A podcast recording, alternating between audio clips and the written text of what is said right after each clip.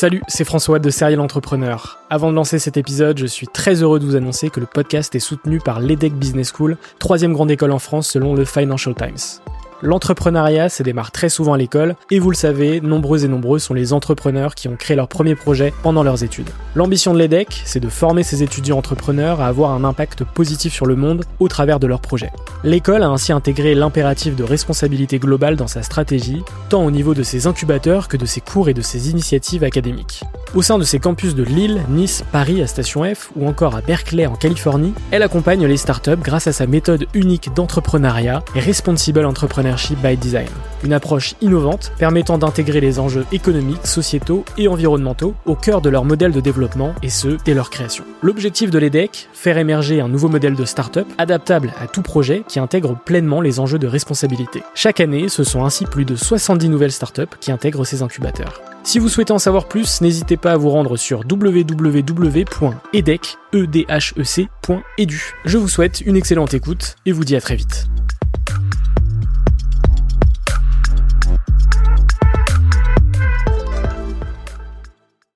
Être un agitateur d'idées sur la jeunesse pour proposer plein de choses et euh, avoir des go ou pas de la part des politiques, notamment la première ministre et le président de la République. Essayer de mobiliser au maximum sur le sujet de la jeunesse. L'entrepreneuriat dans l'État, c'est quand même possible et ça marche. On a ce mode un peu agile, il existe. C'est parfois pas facile euh, en prise de décision, mais il y a, y a, des poches de création de services comme ça qui sont super chouettes et on a encore plein de trucs euh, à développer. À un moment donné, quand t'entreprends, t'es quand même le responsable de ton bateau, mais à la fin, c'est toi et toi-même. Je trouve que c'est ça qui est assez beau. L'entrepreneuriat, euh, c'est un peu se dépasser soi-même. Mon plus grand rêve, c'est qu'on arrête d'être divisé.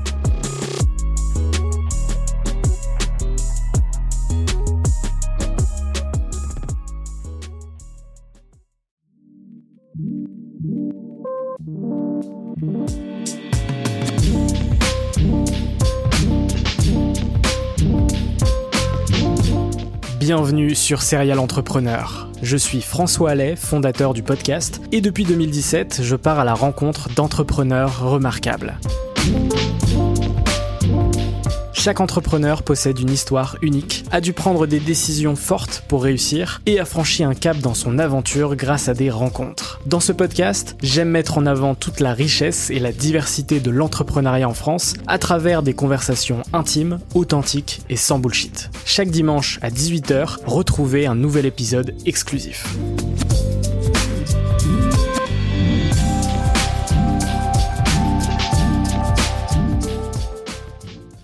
Bonjour à toutes et à tous et bienvenue sur Serial Entrepreneur, le podcast des entrepreneurs. Aujourd'hui, je suis très heureux de recevoir, alors c'est plutôt lui qui me reçoit, euh, Mathieu Mocor, le délégué interministériel dédié à la jeunesse. Salut Mathieu, comment tu vas? Salut François, je vais pas mal. Je suis très content de pouvoir discuter avec toi sur un sujet euh, particulier qui est très peu abordé, voire pas du tout en fait, dans les podcasts business entre guillemets. C'est le fait d'entreprendre au sein de l'État. Alors ça va être le sujet euh, du podcast, mais je commence tous mes épisodes par la même question, euh, c'est de savoir dans quel environnement est-ce que tu as grandi. Écoute, moi j'ai vécu dans un environnement familial très heureux quand j'étais quand j'étais jeune. mon papa travaillait dans des centrales nucléaires. Euh, et, donc, et ma maman a arrêté de travailler assez rapidement pour euh, s'occuper de mes deux sœurs et de moi, puisqu'on était une famille de, trois enfants. On est toujours une famille de trois enfants. Euh, et du coup, je me suis, euh, j'ai grandi dans des environnements plutôt, plutôt ruraux parce que les centrales, elles sont rarement euh, dans les centres-villes. Et donc j'ai grandi, euh, je suis né euh, dans les dans les Yvelines, mais j'ai grandi euh, de 0 à 10 ans à peu près euh, en Gironde, près de Blaye, dans un petit village qui s'appelle Plassac, qui doit avoir encore aujourd'hui un peu moins de 1000 habitants. Euh, et euh, ensuite, euh, j'ai été en Seine-et-Marne pendant 4 ans et de nouveau à Chinon, près de Tours, enfin près de Tours, à 45 minutes de Tours quand même, pendant mes années de fin de collège et, et de lycée. Et euh, voilà, c'est, j'ai vécu euh, très heureux et euh, je suis très heureux aussi d'avoir grandi dans ces milieux-là.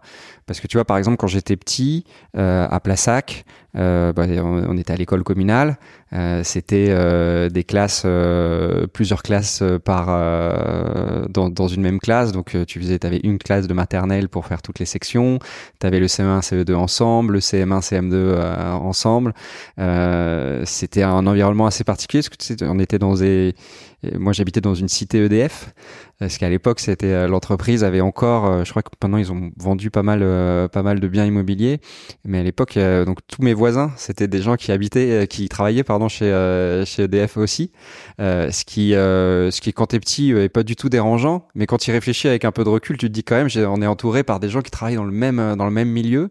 Puis à côté, les les gens qui étaient les parents des, de mes amis à l'école, c'était plutôt des parents de profession plutôt agricole ou petit commerce du coin. Et en fait, un milieu qui était génial et en même temps un peu un peu fermé. Euh, et, euh, et, et, qui était pas du tout gênant quand j'avais euh, 7 ou 8 ans. Mais je pense que je suis content de pas avoir grandi que là. Parce que sinon, je pense que mon, mon champ d'horizon aurait été un peu plus. Euh, ouais, d'avoir testé euh, plusieurs environnements. c'est vrai qu'il y a le côté communauté avec ses avantages et, et ses inconvénients aussi. Ouais, ouais, t'es es un peu, t'es un peu enfermé dans le dans le truc. Et puis l'autre l'autre chose qui était qui était sympa à vivre, euh, c'est euh, le fait d'être dans une zone vraiment vraiment rurale. Plassac, vraiment petit village, à côté de Blaye, qui est une ville un peu plus grosse, mais ça doit être euh, quelques milliers d'habitants. Euh, pas de train pour aller à, Bordeaux. La seule moyen, c'était le bus ou euh, la voiture. moi, quand j'étais petit, je faisais beaucoup de tennis. Et j'étais pas trop mauvais quand j'étais petit. Après, c'était moins bien. Mais quand j'étais gamin, j'étais plutôt bon. Et, et du coup, je faisais des entraînements tous les mercredis à Bordeaux. Et, euh, pour ça, en fait, il y avait que le que la voiture. Et donc tout ce tout ce côté, tous ces, ces sujets de mobilité, euh, on en reparlera probablement un moment pour les jeunes. Moi, ça me touche beaucoup parce qu'en fait, je l'ai je l'ai je l'ai connu quand j'étais euh, quand j'étais gamin.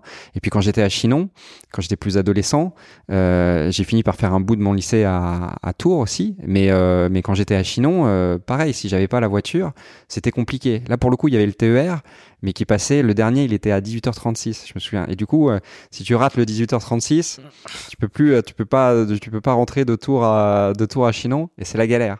Et donc, ces problématiques-là de l'accès au TER, de l'accès au bus, du covoiturage, de l'accès à la voiture dans les zones euh, un peu plus euh, un peu plus éloigné des centres-villes. Euh, moi, je l'ai je l'ai je l'ai connu, donc ça me ça me ça me parle un peu. Après, maintenant, ça fait des années que je suis à Paris, mais euh, mais voilà, j'ai des des souvenirs assez assez précis de tout ça. J'imagine. Est-ce que tu te souviens de ta première passion? Ma première passion. Euh... C'était le tennis ou est-ce qu'il y avait un autre euh, ah, Franchement, euh, non, mais vraiment le tennis, j'étais j'étais un fou de ça. Je, je, je, je, jouais sur euh, sur la porte du garage à la à la maison. C'était un garage tout blanc et j'avais un deal avec mes parents, c'est que il fallait que je nettoie parce que ça faisait les traces, les balles. Et, et je passais ma vie à faire ça. C'est-à-dire que j'étais à l'école, ensuite je rentrais, je jouais au tennis contre la porte du garage. Je pense que ça devait faire un, un bruit de fou pour les euh, pour les voisins, mais comme on était un peu au milieu de au milieu de, de pas grand chose, c'était pas c'était pas très grave. Et euh, ouais, ma première passion c'était ça, et euh, la deuxième c'était le, le chant. J'ai une maman qui était euh, qui était chef de chœur et qui nous a fait euh, euh, mes sœurs et moi et, et plein d'autres gamins chanter dans une chorale qui s'appelait la Contourelle.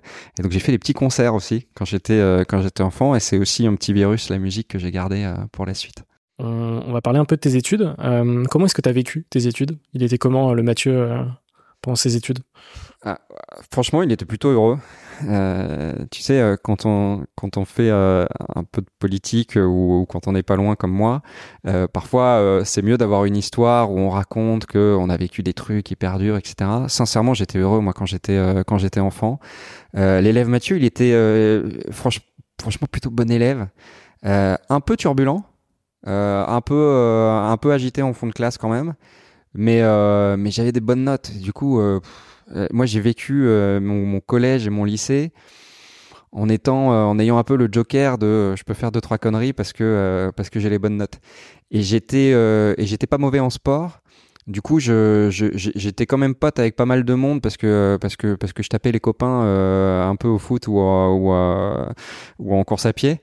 Et, euh, et du coup, euh, le Mathieu le Mathieu jeune, il était plutôt ouais plutôt plutôt plutôt heureux. Après, j'ai vécu les trucs que tu vis dans, dans l'adolescence, la puberté, un peu d'acné, etc., etc. Tu vois, tout était pas parfait. le jour où on me dit Mathieu t'es myope, faut mettre des lunettes. là, c'est le premier traumatisme de ma vie à l'âge de 10 ans. euh, mais tu vois, euh, premier traumatisme à l'âge de 10 ans, mettre des lunettes, ça va. Mon enfance, ça allait. Ouais, ok. Qu'est-ce qui t'a donné euh, envie de faire de la politique? Écoute, je pense que moi, je me suis, j'ai grandi en, en, me disant qu'il y avait plein de trucs qui, qui me paraissaient bizarres. Je, je comprenais pas la logique. et, et, du coup, assez vite, je me suis dit, je me suis intéressé à comment ça marchait le, le monde. Euh, tu vois, quand j'étais petit, par exemple, je me souviens, je, me demandais pourquoi on n'avait pas des petits, petits trains qui venaient, euh, qu'on pouvait commander euh, automatiquement, des petits, des petits, wagons qui venaient devant chez nous pour pouvoir nous, euh, nous transporter quand on avait besoin. Et pourquoi, en gros, moi, je, je crois que j'étais déjà euh, un peu libre dans ma tête. J'avais pas envie d'être dépendant de mes parents pour me balader. Et, euh, et, et, tu vois, j'imaginais euh, comment on pouvait faire des petits circuits de, de train un peu partout. Qu'en fait, un, un, mini tramway, quoi, que, mmh. que j'étais en train d'inventer dans ma tête sans savoir que les tramways ça existait. Et puis à l'époque, il y en avait beaucoup moins. À l'époque, c'est terrible. Tu vois, je suis un vieux. Et, euh, et, et, je pense que ça vient de ça vient de là. Et puis je, je pense que j'ai aussi des, des, des, parents qui m'ont toujours qui m'ont toujours poussé à, regarder à regarder ailleurs. J'avais aussi des figures, j'avais deux grand-mères euh, géniales, l'une qui était infirmière et l'autre qui était très impliquée dans euh, la ligue contre le cancer. Et, euh, j'ai toujours eu ces figures-là qui m'ont un peu euh, un peu un peu inspiré euh, sur le fait de ouais de, de, donner un peu euh, ouais, de, de s'engager finalement. Ouais, s'engager. Ouais. Okay. Alors après, quand tu le fais, euh, quand tu le fais en, en, politique ou tu le fais, il y a toujours une part de pour toi aussi, tu vois. Euh, y a, y a, mais mais euh, mais il y a quand même, euh, il y a quand même cette idée de d'essayer de faire le faire le faire le max pour pour les autres. Et puis moi, si tu veux, en fait, au fond, je sais pas trop pourquoi on est là sur cette planète. Tu vois, j'ai pas résolu la question du sens profondément. Et moi, ma manière de la résoudre, c'est de c'est d'essayer de de donner du sourire à d'autres gens, d'aider d'autres gens à, à, à, aller mieux. Euh, et, et, la politique, c'est un des moyens. C'est pour ça que je m'y suis intéressé. Après, il y a d'autres manières hein, de d'essayer. De, Comme l'entrepreneuriat aussi. L'entrepreneuriat en fait partie, et c'est pour ça que faire un peu de l'entrepreneuriat à l'intérieur de la politique, c'est assez cool. En janvier dernier, tu es euh, nommé du coup délégué interministériel dédié euh, à la jeunesse. Euh, en quoi ça consiste ce, job finalement? C'est une bonne question parce que euh, effectivement le titre euh, veut tout dire et rien dire. Honnêtement, c'est un job auquel tu donnes le contenu que tu veux. Moi, ce que m'a demandé la première ministre, que je suis nommé auprès d'elle, c'est de faire deux choses. La première, c'est d'accélérer pas mal de prises de décision sur les jeunes. Comment on sort des trucs utiles pour chacun. Euh, ça va euh, des euh, préservatifs gratuits pour les moins de 25 ans, ça fait quelques mois que c'est en place, à ce qu'on va mettre en place l'année prochaine, les protections périodiques remboursées pour les jeunes femmes de moins de 26 ans pour les protections réutilisables, donc les cups et les culottes menstruelles. Ça, c'est le premier boulot, c'est être un agitateur d'idées sur la jeunesse pour proposer plein de choses et avoir des go ou pas de la part des politiques euh, notamment la Première ministre et le Président de la République. Et la deuxième fonction, c'est d'essayer de mobiliser au maximum sur le sujet euh, de la jeunesse. Comment est-ce qu'on arrive à, euh, par exemple, là tu vois, dans deux jours, il y a la journée nationale de lutte contre le harcèlement, euh, le 9 novembre. Euh, je sais pas quand le podcast sera diffusé, mais peu importe. Euh, en novembre, il y a une journée nationale de lutte contre le harcèlement. Et bah là, par exemple, moi j'essaye de mobiliser différentes personnalités pour qu'elle puisse euh, relayer un message sur le harcèlement pour euh, tu vois c'est pas un truc politique mais juste dire attention le harcèlement faut qu'on fasse tous attention euh, tous vigilants et, euh, et ça c'est aussi quelque chose que j'essaye euh, que j'essaye de développer voilà c'est un peu les deux euh, ouais. les, les, deux fonctions Ok, très clair. Et il y a aussi le Conseil national de la refondation, dans lequel fait partie quelqu'un que je connais un peu, Jules Citruc. Ouais. Est-ce que tu peux m'en parler de cette initiative? Ouais, ouais. Euh, D'abord, pour tous ceux qui connaissent pas Jules Citruc, euh, tapez Protis Club euh, dans Google et vous verrez que c'est un type génial qui fait, euh, qui va aider des, euh, qui aide des jeunes de tous les quartiers de, de Marseille à se retrouver euh, et à, à, leur faire du soutien scolaire quand ils sont lycéens pour les, pour les aider. donc big up, big up à lui. On a fait un truc pour réfléchir aux mesures euh, que j'évoquais tout à l'heure, euh, les protections périodiques, les préservatifs et autres, euh, qui est que on s'est dit on va pas le faire tout seul. Parce que euh, moi, dans ma tête, je suis encore jeune, mais euh, maintenant j'ai 35 ans. Et les problématiques des jeunes, c'est surtout entre 12 et 25 ans. donc j'ai des souvenirs, mais, mais ce sont malheureusement de plus en plus lointains. Et donc on s'est dit on va pas le faire tout seul. Donc on va y aller à plusieurs. Et, et on s'est dit du coup on va consulter des jeunes. Et la question qu'on s'est posée, c'est comment on fait une consultation qui soit pas une énième consultation de plus, où on fait un peu semblant de demander leur avis à des gens, et puis à la fin, on décide bien ce qu'on a envie de décider. Et donc, du coup, le schéma qu'on a pris, c'est on a créé un truc qui s'appelait le Conseil national de la refondation dédié à la jeunesse, Le Conseil national de la refondation, c'est une initiative qu'a pris il y a un peu plus d'un an le président de la République pour réunir sur des sujets euh, un peu d'intérêt général des gens d'horizons très différents et essayer d'aboutir à des consensus. Donc on a créé un, sous-groupe spécial sur les jeunes et euh, on a fait deux choses principales. La première, c'est que euh, on a réuni régulièrement une trentaine de jeunes autour de la première ministre tous les mois entre décembre et mai dernier pour discuter euh, d'égalité des chances, d'écologie, euh, de participation citoyenne, euh, de vie quotidienne, d'orientation, etc. ça, c'était la première chose, pour qu'il y ait des jeunes qui puissent directement parler à la première ministre en lui disant je vous recommande de faire ça. C'était un peu le jeu. Tous ceux qui étaient invités, globalement, ils avaient deux minutes de prise de parole pour envoyer une ou deux idées. Et le jeu, c'était un peu si j'étais première ministre pour les jeunes, je ferais bam bam bam. Ça, c'est la première chose. Et la deuxième chose, c'est qu'une partie de ces jeunes-là moi, je les ai mis dans un, dans, dans, dans un gros groupe euh, d'une cinquantaine de personnes et on a bossé euh, pendant euh, six mois pour essayer de pondre des propositions. Par exemple, quand il y en, avait qui arrivaient en disant euh, euh, on voudrait euh, diminuer l'âge d'accès au permis de conduire. Parce que typiquement dans les zones plus rurales, 18 ans ça peut être un peu tard pour pouvoir trouver des stages, avoir une vie sociale, etc. ok, donc là la personne on la prend, par la main, on lui dit OK, est-ce que tu es d'accord pour venir bosser avec nous la mesure? Et la personne disait OK. Et derrière, je lui disais bah écoute, je t'ouvre les portes de plein de gens dans l'administration ou dans le secteur privé euh, des, euh, des pure players en ligne, euh, des auto-écoles. Euh, voilà, je vais pas citer les noms pour pour pas faire de, de pub en particulier, mais mais vous les vous les connaissez tous, les en voiture Simone, etc. donc là, pof, on fait le lien. On fait le lien avec des gens de la délégation interministérielle à la sécurité routière pour discuter un peu des enjeux de voilà d'accidentologie chez les jeunes. On fait le lien avec ceux qui s'occupent d'addictologie, du rapport aux drogues, etc. aussi.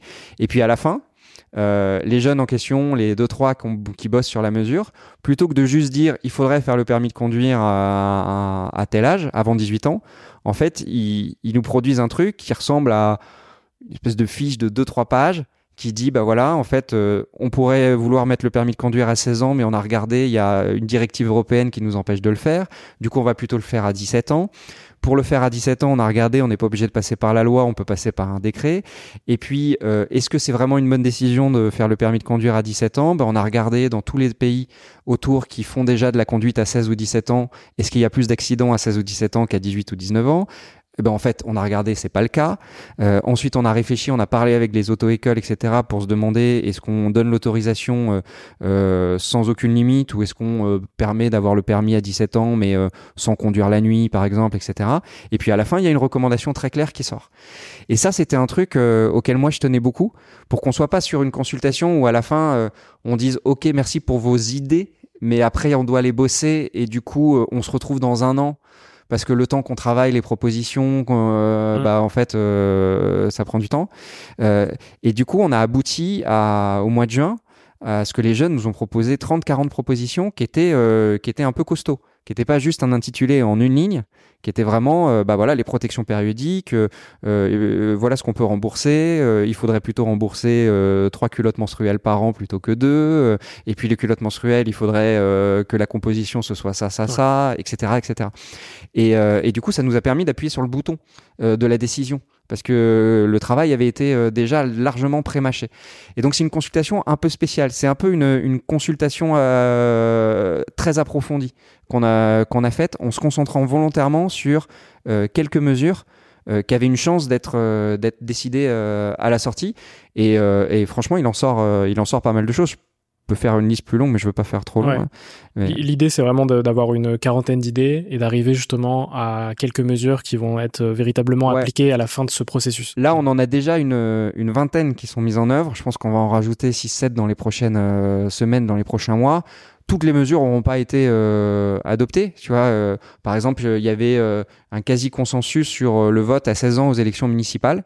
Bon, pour le moment, il n'y a, y a pas de décision politique dans ce sens-là. Est-ce qu'il y en aura une euh, dans les prochains mois? Peut-être, mais je suis pas sûr. Mais c'est pas grave. C'est, il y avait quand même la liberté d'aller sur des sur des sujets qui n'étaient pas non plus euh, euh, propice à une prise de décision à 100% immédiate. Mais il y a plein de choses qui ont été décidées. Une réforme des bourses étudiantes. Là, cette année, les, bourses étudiantes ont été toutes revalorisées de, de près de 40 euros par mois. et ça, ça s'était jamais fait depuis très longtemps. Il y a des jeunes en lycée professionnel qui nous ont dit, on fait des stages, on passe 20% de notre temps en stage en lycée professionnel et on n'est pas rémunéré. Et symboliquement, c'est naze parce que ça veut dire qu'on n'est pas important. Et donc, on a créé une indemnisation pour les élèves de lycée professionnel entre 50 et 100 ou 100 euros par semaine en fonction de, de l'âge. C'est pas vraiment pour euh, euh le, le, pouvoir d'achat, c'est vraiment quasiment plus un symbole, une, forme de marque de reconnaissance et, euh, et, de respect. Sur le permis de conduire, il y a des élèves de lycée professionnel qui nous ont aussi dit euh, ouais c'est super le permis de conduire à 17 ans, mais nous pour le payer c'est pas simple. Et puis quand on regarde nos copains qui sont apprentis, eux ils ont une aide de 500 euros pour se payer le permis. Euh, est-ce qu'on pourrait pas faire la même chose pour euh, pour nous? Donc on a calculé combien ça coûtait et tac, on fait on fait la mesure. Il y a plein de trucs qui sont euh, qui sont sortis d'assez concrets et moi je pense que c'est le bon modèle, c'est-à-dire consultation de manière très libre et ensuite on bosse ensemble pour, euh, pour, euh, pour préparer, euh, préparer la mesure. Et derrière, il faut même suivre la mesure ensemble. Et ça, c'est le nouveau combat que, que j'ai, puisque ce processus-là, il a pris fin à la fin du mois de juin dernier. Il a duré six mois, c'était déjà long, on a beaucoup travaillé. Et là, maintenant, on est en train d'entrer dans une nouvelle phase où on va suivre la mise en œuvre des mesures ensemble avec euh, certains jeunes, ceux qui ont bossé sur les protections périodiques, bah, qui suivent. Euh, est-ce que réellement, du coup, ce qu'ils avaient imaginé, on va réussir à le mettre en place tel qu'ils l'avaient euh, tel qu'ils l'avaient pensé, pour aussi qu'ils puissent nous dire attention là, vous êtes en train de mettre trop de conditions ou au contraire, ok c'est bon, ça passe. Par exemple, on a dit qu'on voulait revoir l'éducation aux médias à l'école. Et donc on va revoir un truc qui s'appelle l'enseignement moral et, euh, et, civique. Tu sais le MC là qu'on fait euh, qu'on fait euh, en histoire géo une heure toutes les deux semaines quand on est au collège et puis souvent ça saute parce qu'en fait le prof d'histoire géo il... aucun souvenir. Voilà, bah, tu vois. Et, soit on n'a pas de souvenir, soit on a le souvenir que, que c'était vraiment un truc sur le côté. Et ça on a dit on va le on va le refondre. On va revoir toute la matière et on va doubler le nombre d'heures sur le, sur le truc. Et ben on va le faire là dans les prochains mois, on va le faire avec des jeunes directement pour éviter le côté euh, on, repense à un programme entre guillemets entre adultes et euh, en fait on a oublié que à la fin les, usagers, euh, les clients, si on prend les, termes un peu plus du privé, bah, c'est les, les, jeunes directement. Donc ça on va essayer de le faire ensemble et c'est aussi important que de consulter. Tout ce que tu viens de me, de me raconter finalement c'est très lié avec le sujet de l'épisode et ce pour quoi on est là aussi aujourd'hui. Du fait d'entreprendre au sein de l'État, puisque finalement, arriver d'une, enfin, démarrer d'une idée et arriver à la création de quelque chose, c'est de l'entrepreneuriat. Euh, comment justement est créé un produit, un service au sein de l'État? On peut prendre l'exemple du Pass Culture, mais j'imagine que tu as d'autres exemples à mettre en avant finalement. Est-ce que tu peux m'en parler? Ben, je, peux t'en prendre un tout récent qui vient justement d'une des propositions là des, des jeunes. Il y, en a qui nous ont dit c'est super quand on est étudiant, avec la carte étudiante, on a accès à des réductions. Tu sais, quand on va au cinéma, dans les transports, euh, parfois dans des enseignes euh, euh, alimentaires ou autres, on présente notre carte d'étudiant et on, a accès à des réductions. Mais en fait, entre 18 et 24 ans, il y a que 4 jeunes sur 10 qui sont étudiants. Les autres, ils sont pas étudiants.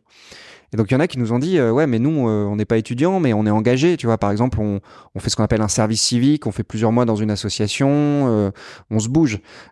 Comment ça se fait que nous on n'a pas accès à, cette ces réductions là et donc ils nous ont dit bah il faudrait créer un produit qui serait une forme de carte pour les jeunes engagés qui sont pas étudiants mais qui mais qui se bougent d'une manière ou d'une autre et qui permettrait de faire une réduction. Et donc là ce qu'on a fait c'est euh, on a on a contacté pas mal de boîtes pour vérifier que le truc euh, pouvait fonctionner.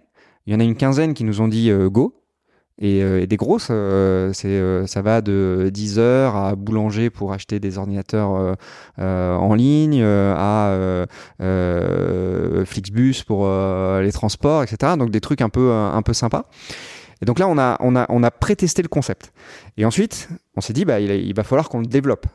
Et donc là, euh, ce qu'on fait dans ce cas-là, c'est souvent on a recours à un truc qui s'appelle les startups d'État à l'intérieur de l'État, euh, qui est un, concept qui euh, assez simple, qui dit on identifie quelqu'un dans l'administration qui a envie d'être un peu entrepreneur du truc, qui va aller porter le projet. Et donc on a identifié une personne qui, s'est dit bah moi je suis, chaud, ça me, motive, euh, c'est un truc c'est un truc chouette. Et dans ce cas-là, on dit à cette personne une première chose, on lui dit tu vas faire une phase d'exploration. Euh, éventuellement accompagné euh, de deux trois recrues autour de toi, euh, pour un peu valider le concept.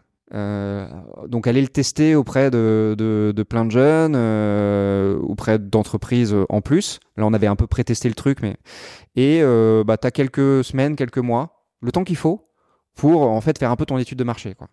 vérifier que a priori il y a un fit to market qui est, qui est correct. Et bah, là, on rentre dans cette phase-là.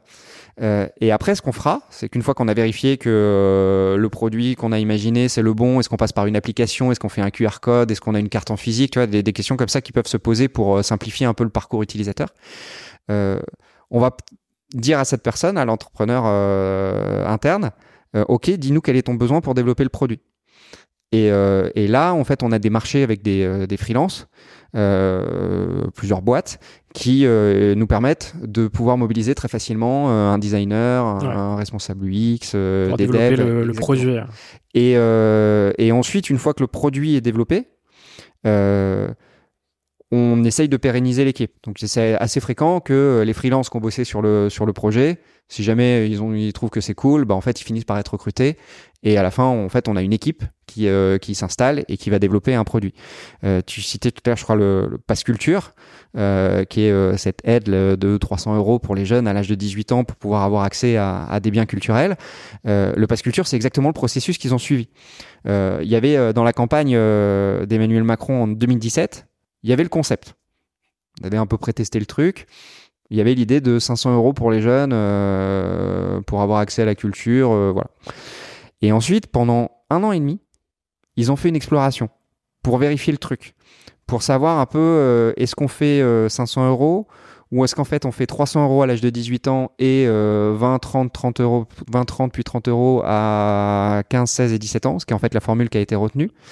Est-ce qu'on se contente d'une aide individuelle ou est-ce qu'en fait on va aussi aider les équipes euh, éducatives avant l'âge de 15 ou 16 ans à faire des sorties scolaires pour faire découvrir aux gamins des trucs culturels, etc. Donc ils sont ils sont posés plein de questions, ils se sont demandé comment ça pouvait fonctionner, est-ce qu'on faisait un euh, pareil une carte que tu présentes euh, dans les différentes enseignes ou est-ce qu'en fait on fait un truc sur une seule application tout intégré pour pouvoir euh, acheter sans débourser jamais 0 euros parce que tu pouvais aussi imaginer un système de remboursement. Bref, ils ont réfléchi pendant un an et demi, ils ont validé un concept, ils l'ont développé et ensuite ils continuent à le, déployer, à le tester. Bon, maintenant, il y a quasiment 80% des jeunes qui euh, l'ont téléchargé euh, d'une manière ou d'une autre. Franchement, ça marche super bien. Euh, mais on s'est rendu compte quand même les, deux premières années que globalement, les jeunes faisaient beaucoup de d'achats de mangas et de cinéma. Et donc, il y avait un petit côté super cool, mais en même temps, de, de, un peu d'effet bulle. On reste un peu dans ce qu'on connaît, dans ce qu'on connaît déjà. Et c'est pour ça qu'on a développé, euh, euh, l'équipe nous a proposé au bout d'un an euh, et demi de, développer ce qu'ils appellent une part collective du pass culture, c'est-à-dire vraiment cette idée de filer de l'argent à chacune des classes, de collège notamment, euh, pour permettre de faire des sorties scolaires. Et donc aujourd'hui, quand vous êtes prof dans une classe au collège, euh, vous avez 25 euros par élève de la classe pour pouvoir faire des sorties ou des accueils de personnalités dans l'année. Et là, avec l'idée que bah voilà vous allez aller découvrir d'autres trucs quoi. Euh, de l'opéra du théâtre etc que parfois euh, spontanément si on vous donne l'argent à vous euh, François ou Mathieu âgé de 15 ans on va peut-être pas aller s'envoyer du ballet ou de l'opéra tu vois. Alors que peut-être qu'on va kiffer si on y va et, euh, et, et, voilà. Et c'est ça le, le, le, le, fonctionnement de ces, de ces startups d'État. Et c'est assez cool parce que c'est, c'est un fonctionnement très itératif qui, sincèrement, ressemble pas mal à ce que moi j'ai connu dans le privé euh, avant.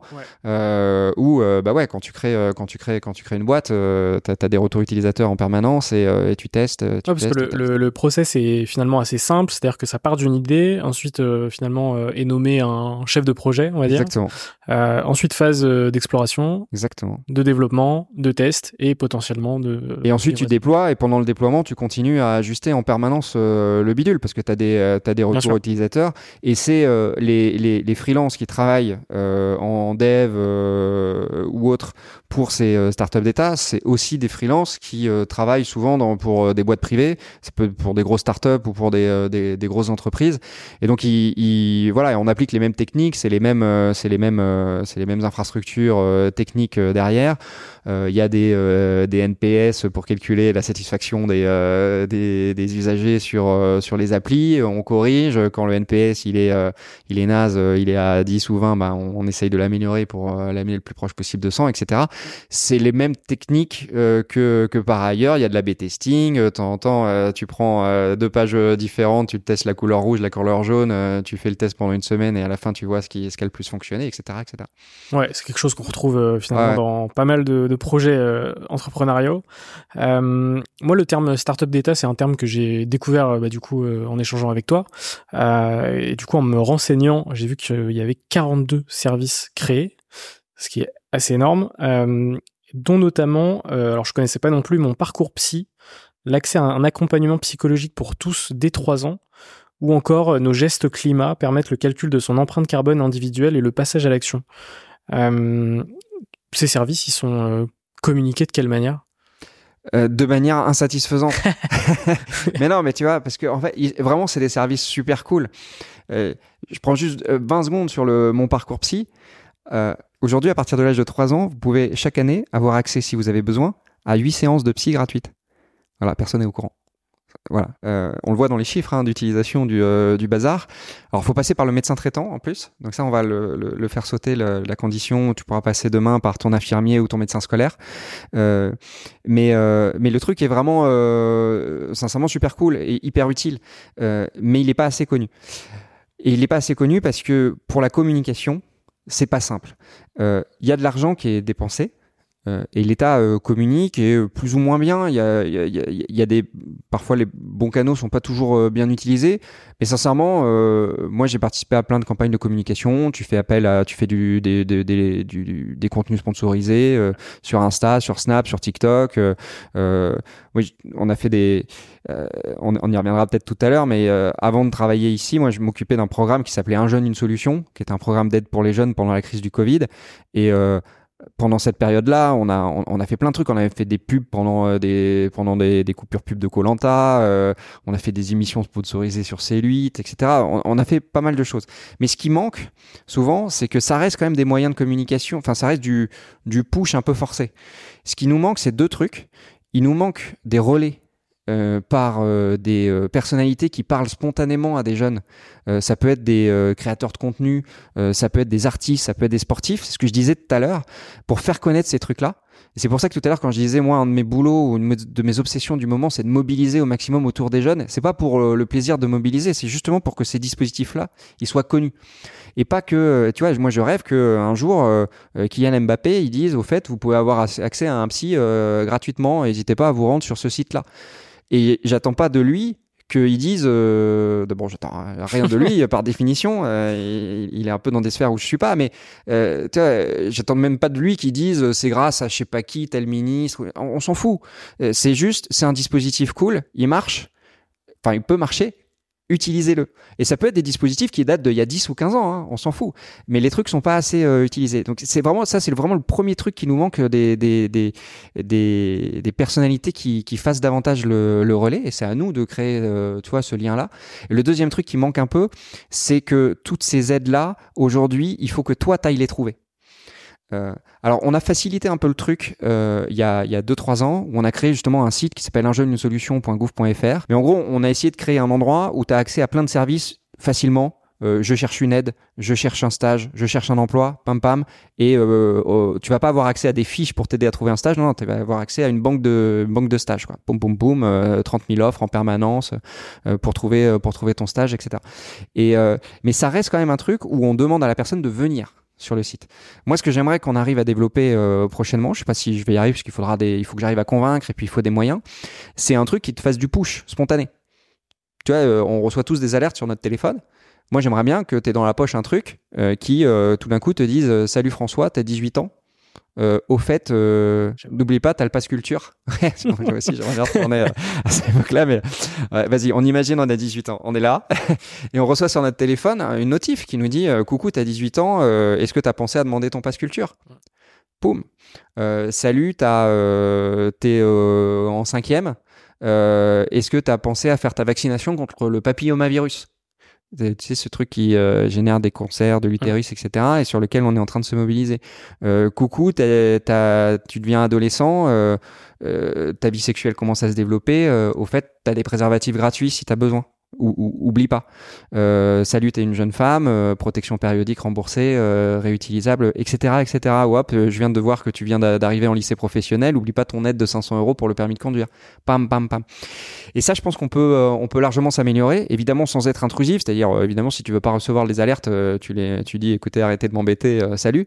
Mais je pense que ça, on peut, on peut progresser pour en fait, ouais, le balancer spontanément à tout le monde. Donc il y a plein de trucs qu'on peut faire. Une sorte euh, d'app euh, citoyenne finalement. Ouais.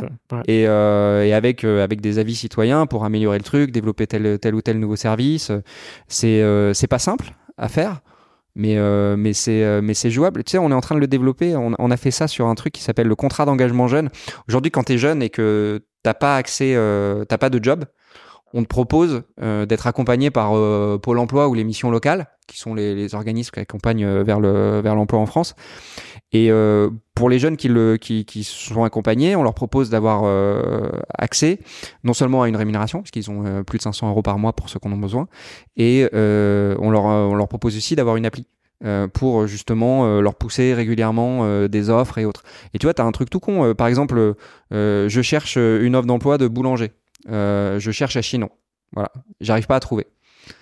Euh, bah, si d'ici euh, deux semaines après, il y a une offre d'emploi de boulanger qui est balancée sur le site Ingénie Solution, tac, je te mets un pop-up qui dit au fait, tu avais cherché il y a deux semaines une offre de boulanger, Vas-y, euh, là il y en a une qui vient de tomber. C'est ce qui existe sur les sites, je sais pas, de recherche immobilière. Euh, tu sais, on a tous fait ça, je pense à un moment. Euh, on met des alertes et puis on a des trucs qui correspondent aux caractéristiques. je voudrais un 25 mètres carrés à Paris qui est dans tel arrondissement et puis boum, tout d'un coup t'as le truc qui tombe.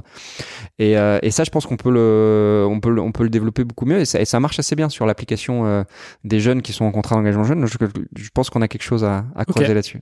Hyper intéressant. Est-ce que tu as quelque chose à rajouter sur ce sujet avant qu'on passe à, la partie d'après? Non, mais juste euh, dire qu'en fait, euh, euh, l'entrepreneuriat dans l'État, c'est quand même possible. Et, ça marche. C'est-à-dire qu'on a ce mode un peu agile, il existe.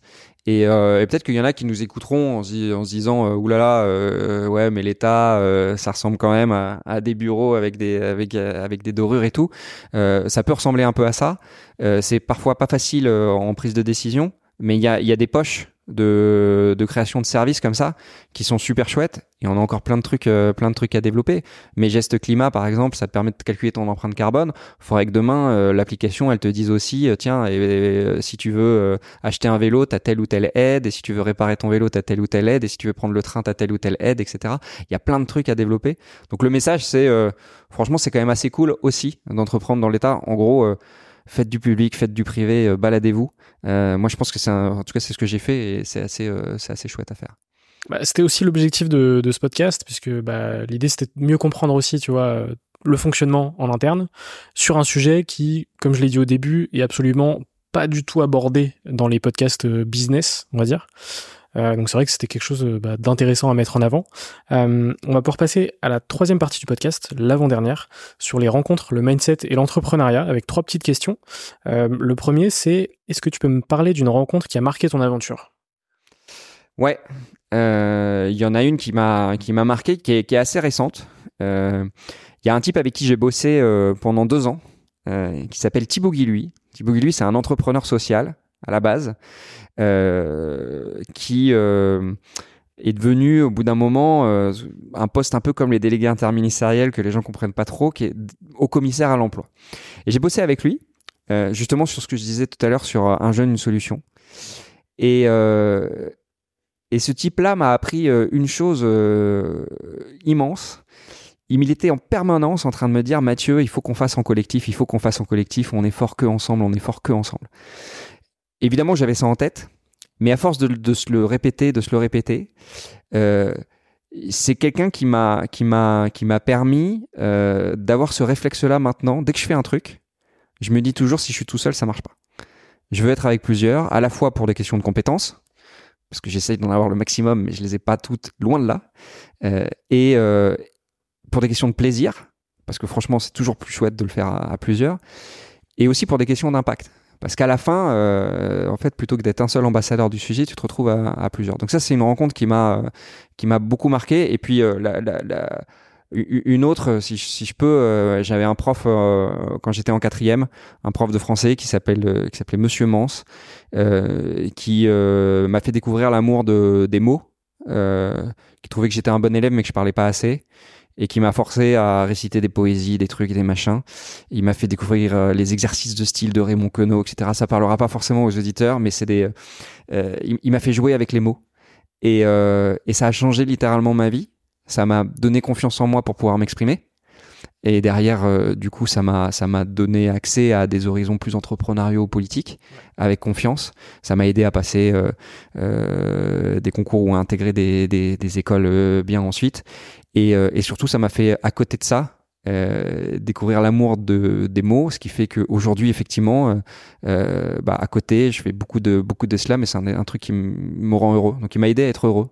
Ok, ce, qui est, ce, qui est, important. Ouais. Euh, qu'est-ce qui est le plus important selon toi dans le fait d'entreprendre? C'est la rencontre avec, euh, avec soi-même. Je pense que ça permet de se rencontrer à 100%.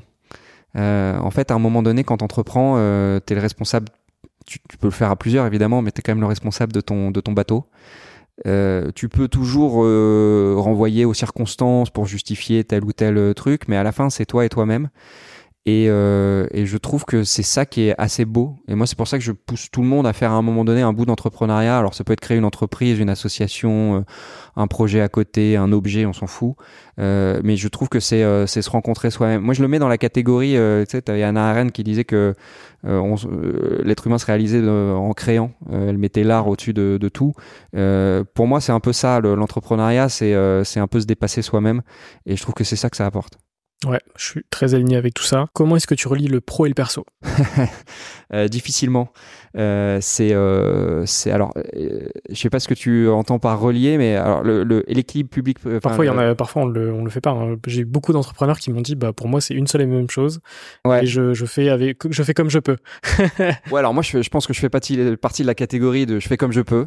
honnêtement, c'est un peu rock'n'roll si on parle d'équilibre. Là où je le relis c'est que euh, euh, j'ai, depuis que je suis délégué interministériel à la jeunesse, il y a plein de rencontres que j'ai faites dans le perso des dernières années qui me sont hyper utiles dans le pro d'aujourd'hui. Moi, je suis un obsédé absolu de l'égalité des chances. Euh, je passe ma vie depuis des années les week-ends dans les quartiers qu'on appelle populaires, euh, Cergy, La Courneuve, les quartiers nord à Marseille, etc. Et en fait, j'ai rencontré dans ce cadre-là plein de gens avec qui je prenais du plaisir euh, à aller me balader euh, les week-ends ou faire des, euh, des, des, bêtises avec des jeunes, avec que je retrouve aujourd'hui dans mes euh, dans mes fonctions. Donc moi, ça se mélange, ça se mélange en paix. Tu vois, on parle d'entrepreneuriat, par exemple. Je suis devenu copain il y a il y a il y a, il y a 5-6 ans maintenant avec un type génial aussi qui s'appelle Moussa Kamara, qui a créé une association qui s'appelle Les Déterminés et qui accompagne les jeunes des quartiers vers l'entrepreneuriat. Moussa, c'est un ami depuis 5-6 ans et au départ, on se baladait ensemble parce qu'on parce qu'on était potes. Et puis maintenant, on peut bosser ensemble parce que lui fait de l'entrepreneuriat pour les jeunes et que moi je suis de l'autre côté de la barrière, du côté du public et que et qu'on a des trucs géniaux, géniaux à créer. Donc ça, c'est un, des ponts. Et l'autre pont, c'est euh, euh, c'est aussi l'expression. tu vois, euh, régulièrement maintenant, je, ça m'arrive de faire des interventions où où je sens que le discours institutionnel, ça va être un peu chiant. Et, où du coup je fais je fais une minute d'impro en slam tu vois et, ça permet de passer un message et euh, moi, ça me fait un peu marrer. Souvent, euh, souvent c'est plutôt bien accueilli. Parfois, c'est réclamé d'ailleurs. Et, euh, ça, c'est super. Ça, c'est génial. Quand tu peux un peu marier les deux, c'est magnifique. Ouais, ok, super. on va pouvoir passer à la dernière partie du podcast avec quelques petites questions rapides. À chaque fois, tu as évidemment le temps d'y répondre. la première, c'est qu'est-ce que tu fais pour aller mieux? Qu'est-ce que je fais pour aller mieux? Je, je, Quand j'ai besoin d'aller mieux, je ramène les potes. Ok. Aussi simple. Entourage. C'est quoi ton plus grand rêve? Mon plus grand rêve, c'est qu'on c'est qu'on arrête d'être divisé. Mon plus grand rêve, c'est euh, là pour le coup, c'est un rêve collectif, c'est même pas un rêve perso. Je mais euh, du coup, c'est ce qui me rendrait un peu heureux. Je voudrais qu'on arrive à euh, à retrouver. Là, c'est un truc de vieux, mais tu sais l'esprit de France 98, là. le Black Blamber. Je, je vois très bien. Tu vois le truc? Et putain, l'an prochain, on a on a les Jeux Olympiques à Paris. J'aimerais bien qu'on arrive à retrouver ça autour du JO. Et c'est quoi ta plus grande peur? Ma plus grande peur, euh, c'est de perdre mes proches, notamment mes parents. Est-ce que tu as un livre à me conseiller? Bah, tu l'as probablement euh, déjà lu, mais si c'est un homme de Primo Levi. Je note. C'est pas un bouquin d'entrepreneuriat, mais c'est euh, c'est- le bouquin d'un type dans un camp de concentration qui avait réussi, enfin qui raconte comment il avait réussi à s'en sortir. Et euh, toujours dans l'idée des figures qui nous ont inspirés. Moi, j'avais un, un, un grand-père qui avait euh, qui avait fait le service du travail obligatoire euh, à la frontière de l'Allemagne et de la Pologne, qui m'avait raconté euh, ces histoires-là très tard parce qu'il était très pudique là-dessus. Et euh, moi, ça m'avait toujours marqué. On vit dans une époque qui est compliquée. On n'a pas tout tout à fait confiance dans le fait que le monde demain sera meilleur que le monde, euh, le monde actuel. Mais il faut pas oublier qu'il y a 60 ans, les types, ils étaient euh, de, nos, de nos âges, ils étaient en train de faire la guerre. Quoi. Euh, donc de temps en temps, on peut relativiser un tout petit peu. Ça veut pas dire qu'il n'y a pas des choses graves qui se passent aujourd'hui, mais il faut pas oublier ça. Oui, et puis il y, a un- il y a un devoir de mémoire qui est important aussi. Super important. Et là, en plus, les derniers euh, témoins de cette période, ils sont en train de s'éteindre. Euh, et, et on va rentrer dans la partie compliquée de la mémoire, c'est-à-dire que on va être porte-parole nous-mêmes d'une période qu'on n'aura pas vécue physiquement, Mm. et c'est le plus compliqué parce que tu, ça peut, tu sens que les souvenirs ils peuvent s'étioler. Et euh, c'est pour ça que c'est c'est pas juste de l'autoritarisme un peu naze quand on parle de devoir de mémoire et tout, c'est un peu un truc important. Je, je suis complètement d'accord. Euh, Est-ce que tu as un film ou une série à me conseiller? Euh, écoute, euh, là j'ai j'ai- j'ai vu il y a pas longtemps euh, les voleuses là de. euh, alors je sais pas si c'est le titre sur Netflix. Non, Banlieusard 2. Va voir Banlieusard 2 sur Netflix. Ok, Tu vois ou pas, le je, film de je- Gary je James visualise le film, mais je l'ai Ouais, pas vu. voilà. Ouais. Euh, Banlieusard 2, euh, c'est c'est interpellant. Ok. Et, euh, et c'est euh, écrit par un des types qui écrit le mieux aujourd'hui en France, qui est Kerry James, euh, qui est un rappeur, artiste et autres. Euh, voilà. Et va écouter Kerry James aussi. hein. Ok, ouais, j'irai- à la République, ça Oui, frappe, mais c'est ça bien. je connais, ouais. J'irai regarder ça. Euh, y a-t-il une question que tu aurais aimé que je te pose mais que je ne t'ai pas posée? Euh, ouais. Dis-moi. Est-ce que tu aurais une question à me poser, Mathieu? Alors, c'est, ce qui est assez drôle, c'est que c'est la question d'après. c'est, une question que j'ai rajoutée euh, cet été, qui s'appelle la question reverse. Euh, y a-t-il une question que tu souhaiterais me poser? C'est énorme. on, on peut le dire, c'est pas du tout concerté. Hein. Pas du tout. exactement. Je, je vois pas du tout ce qui est écrit Mm. sur, ton, sur ton iPad. Euh, alors, est-ce que j'ai une question que j'aurais envie de te poser? Ouais, c'est quoi toi ton plus grand rêve?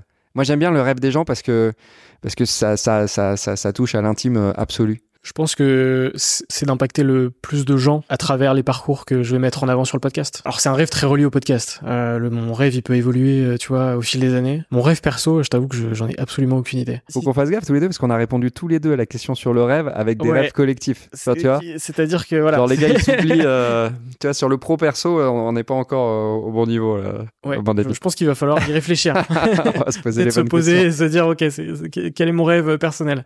Mais non, c'est une question euh, difficile et à laquelle je n'ai pas encore de réponse.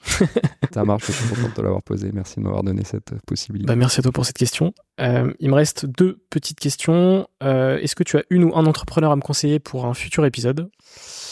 Euh, Alia, c'est Mia qui est une, une entrepreneuse de. de elle est- elle est- je crois qu'elle est, elle vient de rentrer en seconde. ah, je, vois- je vois qui c'est. Euh, elle, elle est exceptionnelle. Elle essaye de développer une application de- en réalité euh, virtuelle pour euh, euh, s'immerger dans des cas de harcèlement et faire des roleplays et euh, faire de la sensibilisation sur le harcèlement euh, des plus jeunes.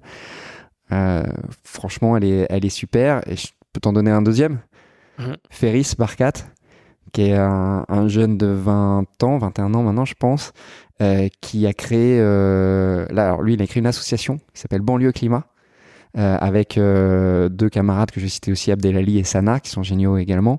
Et, euh, et ils essayent de, sensibiliser, de développer des petites certifications, des formations pour tous les jeunes des quartiers sur l'écologie.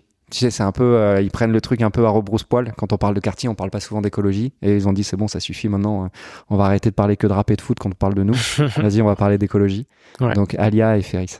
Ok, bah je note les recos, euh, des sujets hyper, euh, hyper importants et intéressants.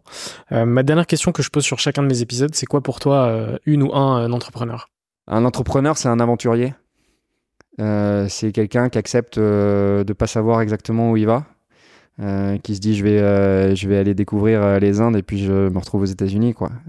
c'est un peu ça.